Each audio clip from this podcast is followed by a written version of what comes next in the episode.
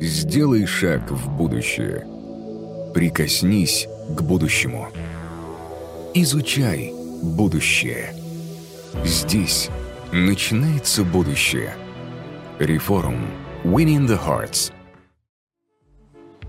Наверное, вы много раз слышали фразу «Мир никогда не будет прежним». Ну, конечно, так можно сказать о любом времени, если вспомнить историю. Глобальные изменения происходили в каждом столетии. Но с развитием технологий как будто ускоряется темп жизни, и наши представления о мире тоже меняются очень быстро.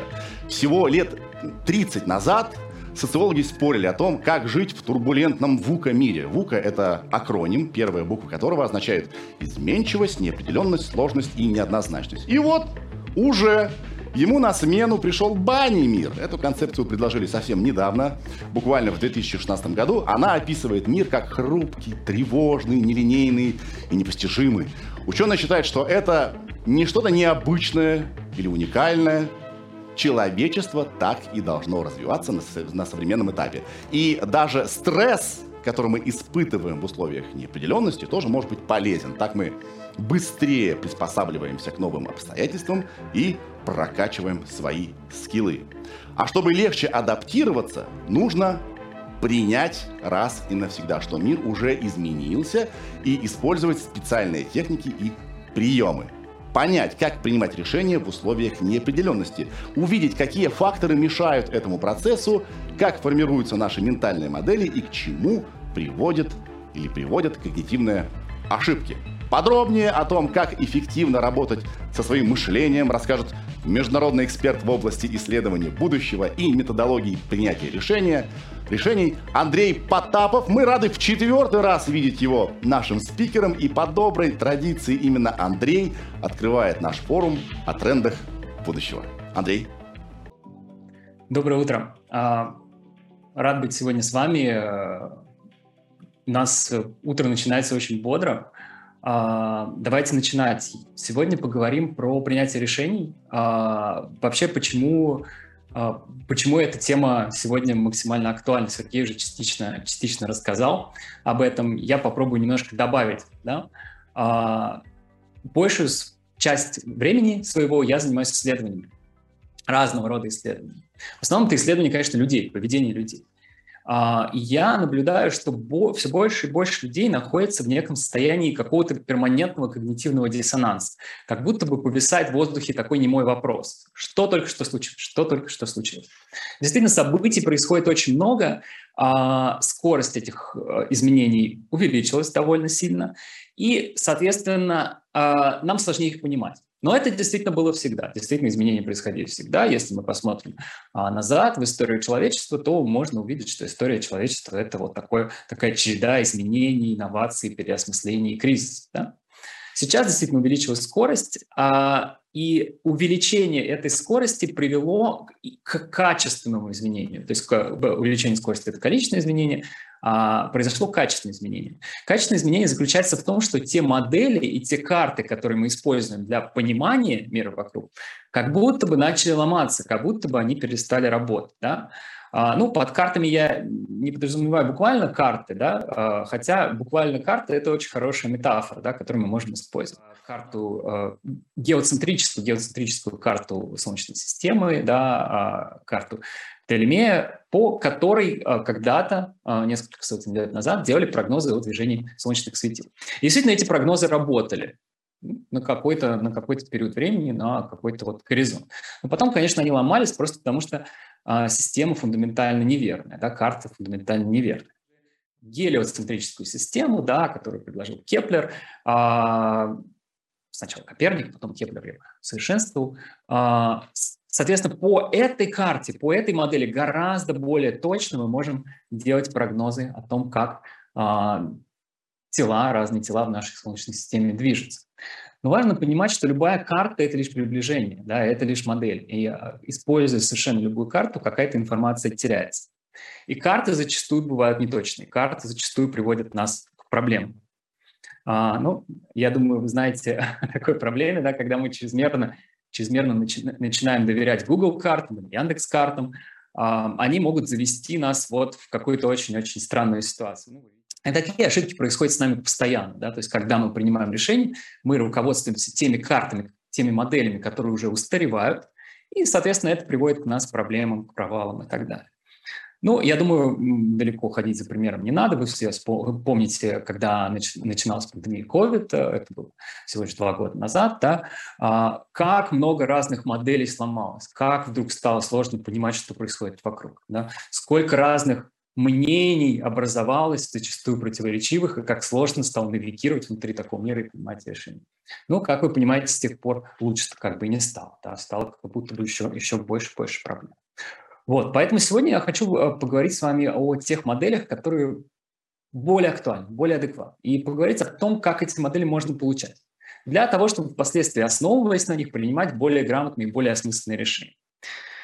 И перед тем, как мы к этому перейдем, я вам напомню очень важную фразу Джорджа Бокса, британского математика. Все модели ошибочны. Абсолютно все, потому что они выпускают какую-то информацию. Но некоторые модели полезны некоторые модели полезны. Вот сегодня мы попробуем понять, как эти полезные модели создавать у себя в голове и как их использовать. А, но сначала хочется поговорить о том вообще, почему, почему произошло то, что произошло. Да? То есть мы все говорим о том, что действительно, а, как Сергей уже отметил, мир усложнился, мир ускорился. Но почему так произошло? Почему он ускорился? Да, и э, действительно есть концепции вроде ВУКа или Бани. Я хочу вас познакомить еще с одной концепцией, э, да, которая, которая мне нравится больше, э, которая, мне кажется, дает более полную картину э, причин, э, причин тех изменений, которые мы с вами наблюдаем. Это, э, эта модель называется 3C. Uh, ну, 3C очень просто. Complexity, Chaos, Contradictions. Uh, что это значит? Сложность, хаос и противоречие. Вот такие три феномена, вот такие три фактора, как мне кажется, максимально сильно влияют на реальность вокруг нас. Давайте про них немножко поговорим. Я расскажу про каждый из них. Ну, комплексити или сложность, хотя на русский язык это переводится как сложность, а в английском языке есть два термина – complexity и complication, и оба переводятся как сложность. Вот complexity – это некий другой уровень сложности, когда а, при добавлении следующих элементов вся сложность системы а, растет нелинейно. Ну, пока звучит немножко, наверное, так сложно. Мы сейчас с вами на конкретных примерах это разберем. Самый-самый классический пример а, нарастания комплексности или сложности – это экосистемы. Да, это, а, в общем-то, системы, которые существуют на нашей планете уже, естественно, давно, гораздо раньше, чем мы с вами оказались на этой планете. И, соответственно, они а, обладают вот тем, тем самым очень высоким уровнем комплексности. Ну, что это значит? Да? Это значит, что э, если вы в такой экосистеме произведете какое-то небольшое изменение, например, вы внесете туда какой-то один новый вид животного, или наоборот уберете, или каким-то образом э, вымрет какая-то популяция растений. Те изменения, которые начнут происходить через каскады, да, через то есть последовательность изменений нарастать, они э, окажутся абсолютно непредвиденными и пугающими и странными для нас. Да? Есть множество описанных кейсов. Например, есть кейс того, как Йеллоустонский вулкан заселили популяцию волков, и это привело к тому, что поменялись реки, то есть поменялось буквально направление и глубина и ширина рек. Да, произошло это из-за того, что волки очень сильно повлияли на экосистему, они стали истреблять а, популяцию оленей. Популяция оленей была а, влияло на другие факторы экосистемы, в частности, на растительность. И вот через такие каскады изменений это произошло, привело к тому, что поменялись буквально реки. Вот такие удивительные изменения. И предсказать их абсолютно невозможно. Да? То есть тут важно себе сказать, что предсказать такие изменения невозможно в принципе. Вот. Но с ними можно взаимодействовать. Да? Если что-то нельзя предсказать, это не значит, что с ними можно, нельзя взаимодействовать. И вот такие сложные а, экосистемы, они а, наполняют нашу жизнь. Да? Ну, я вам покажу пример, который а, один из многих, да, это вот э, карта, здесь важно показать, что это карта взаимодействия большого-большого-большого количества факторов, да. Ее сделали исследователи, для того, чтобы понять, влия... А, что влияет на проблемы с лишним весом популяции. И если мы чуть-чуть увеличим, мы увидим здесь большое-большое количество факторов. Да? Это и стресс, это и отсутствие разнообразия еды, и отсутствие физических упражнений, и давление, и социальное давление, да? и воспринимаемое ощущение отсутствия времени, и так далее, и так далее, и так далее. Видите, здесь безумное-безумное количество факторов. И когда эти факторы вступают в взаимодействие, по сути, как в экосистеме, да, точно так же, поведение всей системы предсказать, по сути, невозможно. Ну, можно как-то его пытаться описать, и можно пытаться его как-то понять. А, естественно, такие экосистемы окружают нас, да, то есть социальные сети, безумно сложная структура, предсказать поведение, которое практически невозможно. И я думаю, что вы знаете последние кейсы использования социальных сетей. Да?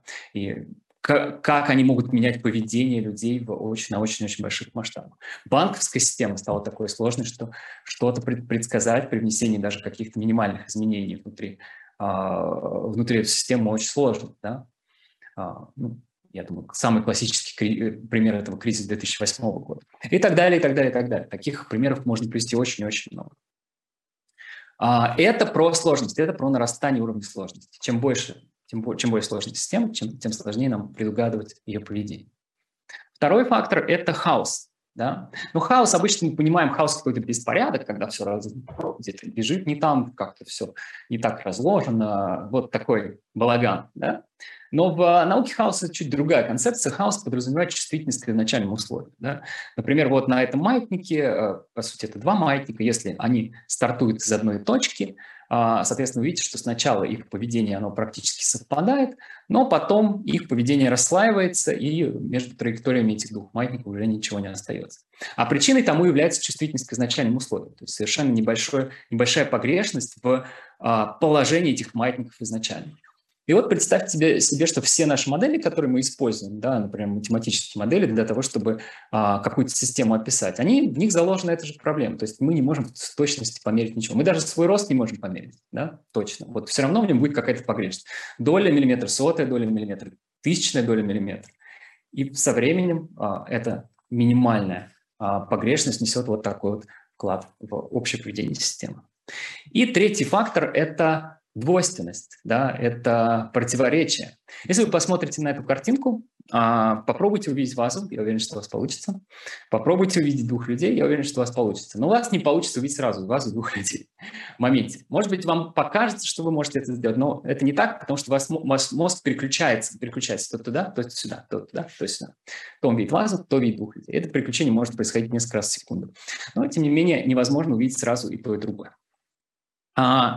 Почему так происходит? А, у нас э, в голове есть некая система объяснений. То есть это вот буквально карта коры головного мозга. А, идея заключается в том, что, по сути, внутри коры головного мозга прописаны основные концепции, которые объясняют ту ситуацию, с которой мы с вами сталкиваемся. И вот, по сути, когда вы сталкиваетесь с этим изображением, ваша кора головного мозга пытается объяснить это. Это два человека, это вас. Это два человека, это вас. И вот когда эти объяснения вступают в такое противоречие, возникает прям физически неприятное ощущение. То есть мы не, не любим противоречия, да, мы не любим ту самую двойственность, да, про которую так много говорят. Да, если что, это исследование uh, Джеланд Лаб из uh, университета Беркли.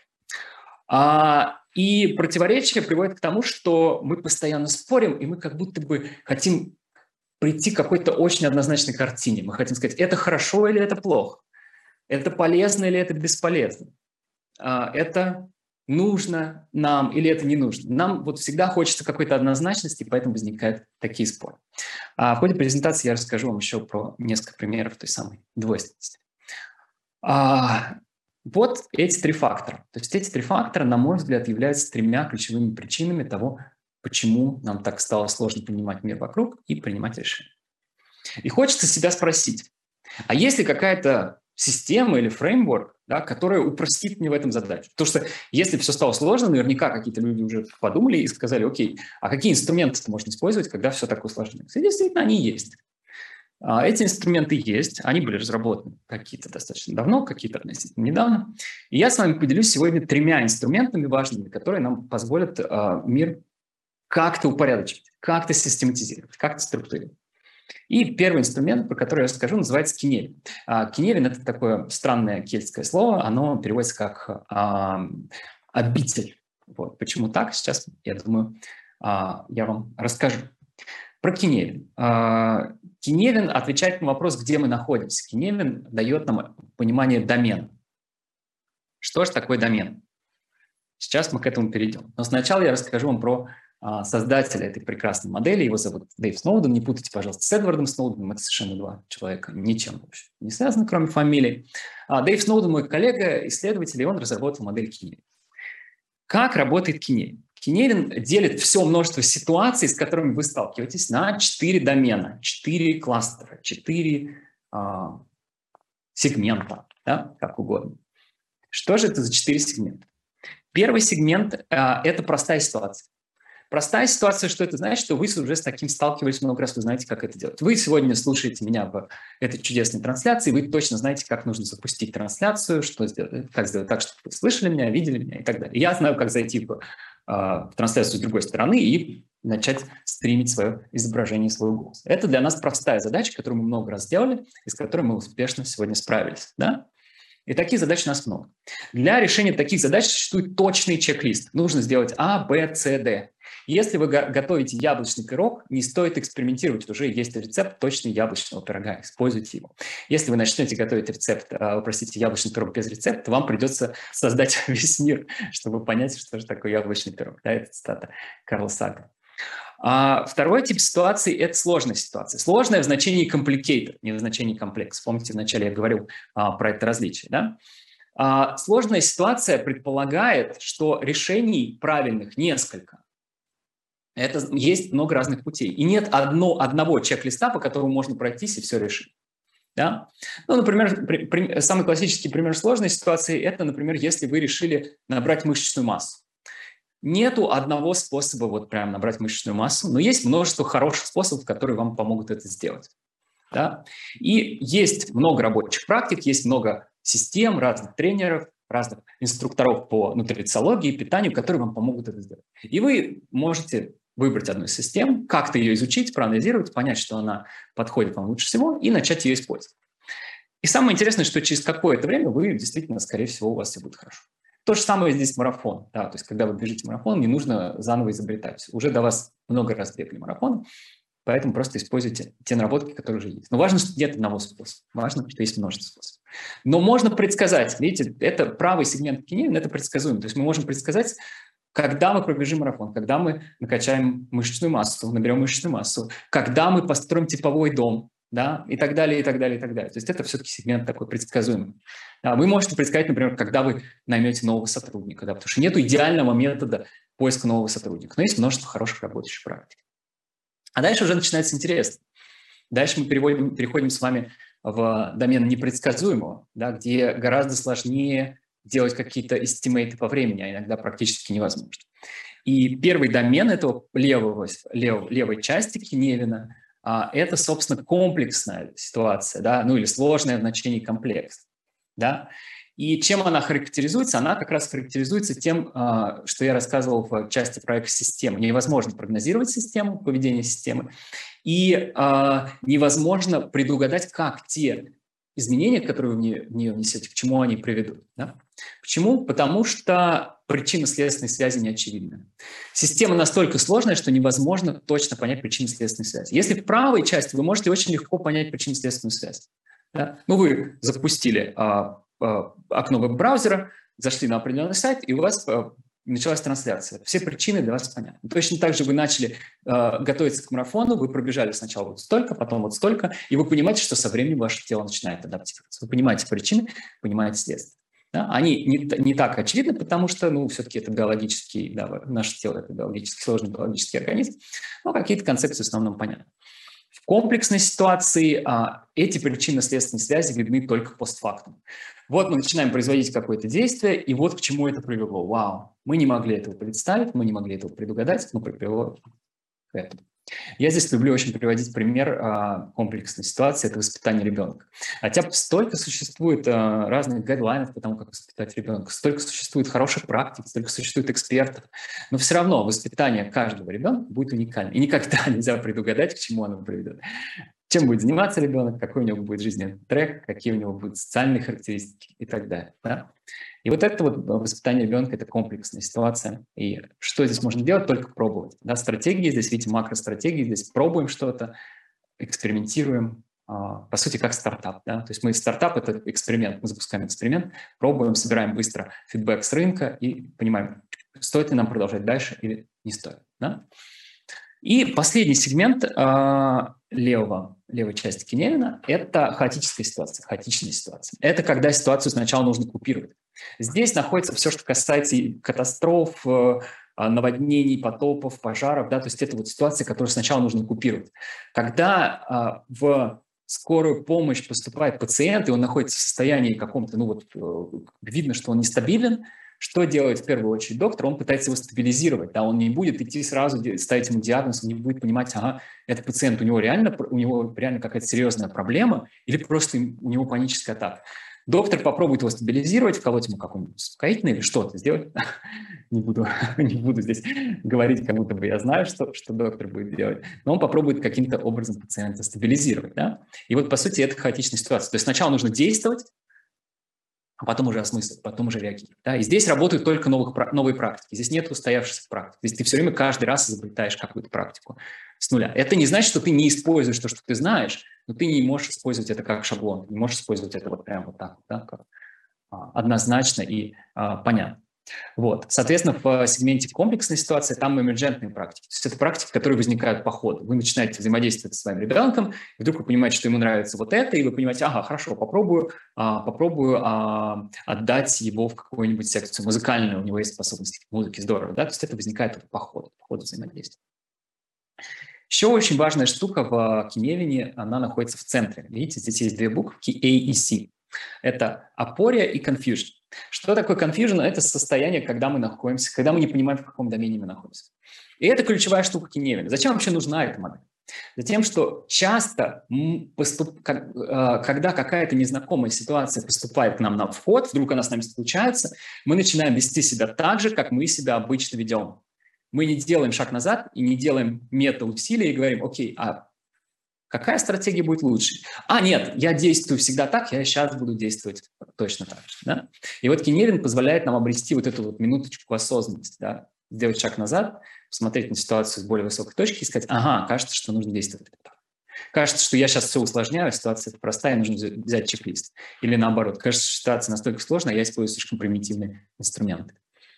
Вот. И состояние confusion – это когда не знаем, мы не знаем, в каком домене мы в итоге находимся, с чем мы сталкиваемся. А состояние опоры – это состояние осознанного confusion. Когда мы говорим себе, блин, как все сложно вокруг, и я не понимаю, да, где вот то, что сейчас со мной случилось, где оно с точки зрения четырех доменов. И сначала мне стоит понять, а где вообще оно находится, где я нахожусь. Как бы а, найти себя в этом пространстве. Вот, это инструмент Киневин для того, чтобы его еще более предметно описать. Вот у меня есть такой небольшой комикс, видите, два человечка, один говорит, «А, смотри, на тебя летит предмет вес, весом 90 килограммов, приближается к твоей голове со скоростью 62 метра в секунду. Это категоризация ситуации в домене complicated, да, или simple, да, простая ситуация. Кажется, что хочется ее просто описать и дать человеку максимум информации. На самом деле ситуация хаотичная, и нужно сказать «беги, берегись», все, хана, беги. Вот. Это про Киневин. Теперь второй инструмент. Второй инструмент – это вероятностное мышление, это использование того, что называется priors, априор, априорной вероятности, и а, модели bias.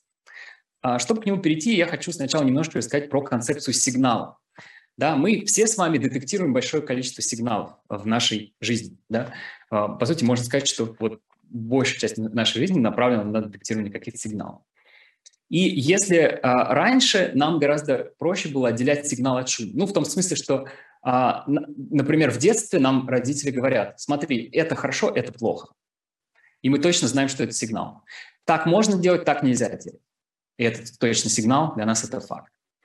Да? То есть сейчас, когда мы неожиданно оказались в том самом бане или вука или 3C мире, вдруг а, сложность выделения сигналов а, очень сильно а, выросла. Да? И нам сложнее отделить то, что является сигналом, от того, что называется шумом. И вообще все те данные, которые поступают нам на вход, это не факты, это больше не факты. Это скорее какие-то вероятностные сигналы, вероятностные подсказки. Да? А, ну, в оригинале это термин Стивена Пинкера, он называет это probabilistic cues. То есть это не истинная ложь, это какая-то предпосылка, которая с какой-то долей вероятности может применять знач... Э, принимать значение истины или ложь. И в таком мире жить гораздо сложнее, но гораздо интереснее. И он требует изменения мышления. Он требует изменения мышления на вероятностное мышление. То есть когда мы больше не оперируем фактами, точностями, гарантиями, а мы оперируем вероятностями, рисками и возможностями. Да? И вот это очень важное ментальное изменение.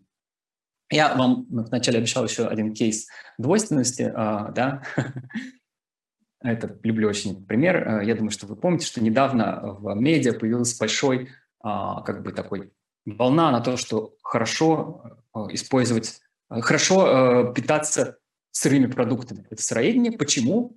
Потому что наши предки, которые охотники-собиратели, которые жили давно-давно-давно, десятки тысяч лет назад, а, которые ничего не готовили, и поэтому большую часть эволюции человеческое тело потребляло а, сырые продукты. Звучит логично, звучит как факт, многие адаптировали этот, этот подход. С палеодиетой точно такая же история. Да? Палеодиета – это диета, э, в, которой, а, в основе которой лежит содержание, большое содержание жировых продуктов да, с большим количеством жиров. А, логика точно такая же. Охотники-собиратели в основном ели жир, потому что а, углеводы им были недоступны. Соответственно, наш организм заточен под усвоение жиров. Вот такая простая история. И кажется, все однозначно. Конечно, все не так однозначно, потому что потом мы выяснили, что наши предки-то, в общем-то, готовили. Они не знали, что такое калории, но они знали, что когда ты еду готовишь на костре, в ней она становится более сытной, и поэтому практики готовки были очень сильно распространены. И углеводы это, в общем-то, им были доступны в виде всеми нашей любимой картошки. Да? А, дикой, правда, дикой. Вот, поэтому вероятностное мышление. Ничто не является точностью. Палеодиета, возможно, хорошо, возможно, плохо. Средний, возможно, хорошо, возможно, плохо. И чтобы лучше с этим взаимодействовать, нам нужно всегда понимать э, априорные вероятности. То есть что до нашего опыта начинает происходить. Да? А, что до, до еще столкновения с какой-то ситуацией я могу узнать об этой ситуации.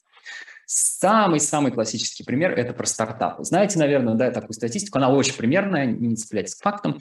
А, примерно так, 90% пров... стартапов проваливаются. Ну, кто-то определяет провал как невыход на большие иксы, кто-то определяет провал как а, просто стабильное существование и не, не принесение прибыли инвесторам. Но anyway, да. То есть каждый раз, когда мы начинаем стартап, мы должны в голове держать, что 90% вероятности у нас ничего не получится. Да?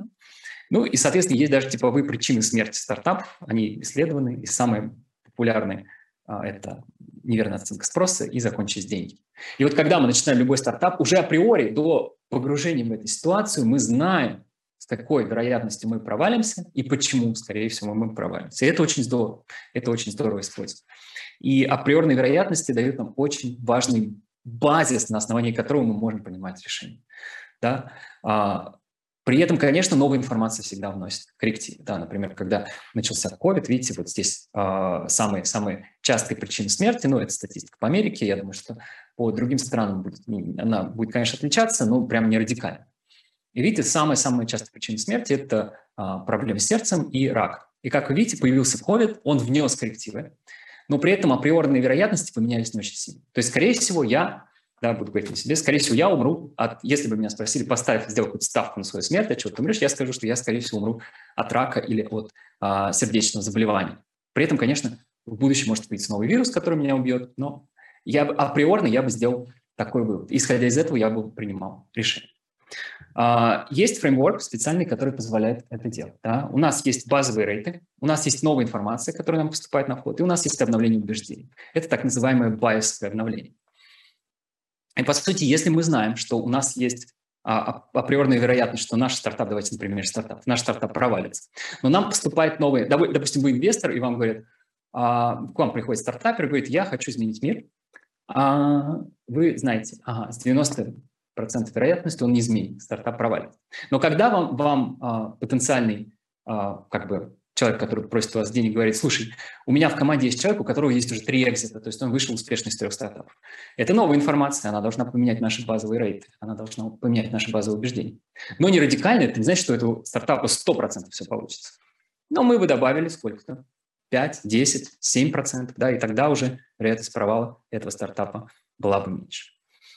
Это про обновление убеждений. То есть, по сути, эта модель работает, когда у вас есть некие априорные вероятности, когда вы знаете, что будет происходить в вашей ситуации, и до этого у вас у человечества накоплен какой-то опыт, а дальше вся новая информация, все те самые вероятности сигналов, поступающих к вам на вход, как-то позиционирует вас относительно этих базовых рейтов. Ну и последний инструмент, про который я сегодня хочу рассказать, он называется UDA. Его разработал Джон Бойд. Джон Бойд а, он пилот, да, и эта модель а, была разработана изначально для того, чтобы помогать принимать решения пилотам, которые находятся в состоянии как бы вот непосредственной конфронтации да, с другим пилотом. Да. То есть они в воздухе, и происходит то самое воздушное сражение. А, и эта модель позволяет тебе принимать решения в условиях очень-очень высокой неопределенности да, и очень-очень высоких скоростей. А, как она работает? Она, по сути, состоит из а, четырех, четырех элементов, четырех действий. Очень простая модель. Ориентируйся. А, в смысле, sorry, сначала наблюдай, пойми, что происходит вокруг. Потом сориентируйся, то есть поверни свой самолет так, так, так, да. Ну, в нашем случае мы с вами не тот самолет, мы можем сориентироваться в том смысле, что что-то, э, каким-то образом настроить себя по-другому на, на принятие какого-то решения. Мы можем поисследовать больше опций покупки чего-то, да, или мы можем подумать, какую, как, как нам изменить свою диету и так далее, и так далее, и так далее. То есть мы производим, производим какое-то ориентирование. Потом решаем, и потом мы действуем. Ну, если еще описывать чуть-чуть подробно, а, этап наблюдения – это когда мы собираем данные и аналитику, да? И этап ориентации – это когда мы пытаемся осмыслить эту аналитику, понять те самые сигналы, которые мы собрали, да? и каким-то образом понять, как мы будем их использовать. Да? Решаем – это когда мы выбираем конкретный курс действий. Я буду действовать так. И дальше мы действуем и тестируем, правильно ли мы это решили. И дальше на основании нашего тестирования, на основании той информации, которую мы получаем от нашего действия, мы вновь наблюдаем. И вот это такой бесконечный цикл. И, по сути, каждое наше решение превратилось в такие циклы. Да? То есть, когда мы не принимаем решение для того, чтобы вот, раз и навсегда его принять, а скорее мы принимаем решение для того, чтобы а, получить больше информации. Да? И это очень хорошо соответствует домену комплекс в Киневине. Если вы вспомните, буквально 10 минут назад я ровно об этом рассказывал. Действуем, тестируем, потом собираем больше данных, осмысливаем, выбираем курс действий и снова действуем. И так всегда. И вот эта система очень-очень хорошо работает в условиях неопределенности.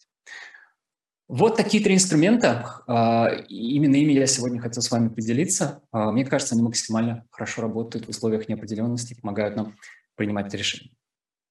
А, я хочу вас поблагодарить за внимание. Хочу вам предложить подписаться на мой телеграм-канал, если вам понравилось э, мое выступление. Там я пишу про инструменты мышления, инструменты принятия решений. Вот, буду рад, если вы подпишетесь. И еще одна важная вещь. Еще одна важная вещь, про которую я хочу сказать. А, вместе с реформом мы готовим а, курс. Курс по принятию решений в условиях неопределенности. Он у нас уже практически готов. И я вас приглашаю уже сегодня на платформу, где вы можете, по сути, его купить. Чуть подробнее про это расскажет ведущий после моего выступления. курс более подробно, естественно, чем мое выступление. Выступление я попытался дать какой-то легкий тизер, дать тех инструментов, которые могут быть вам полезны. А уже в курсе мы расскажем про это подробно, расскажем про весь процесс принятия решений, какие проблемы и какие а, вызовы, какие ошибки чаще всего происходят на разных этапах, и вообще можно ли использовать модель этапов, или это вот опять та же самая циклическая петля, которая, которая является основным, основным инструментом принятия решений. Вот. А, поэтому посмотрите, если вам кажется, что это то, что вам нужно, мы будем супер рады.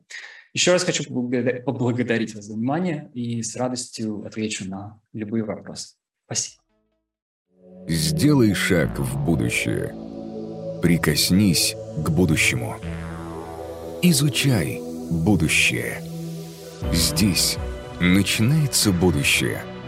Реформ. Winning the Hearts –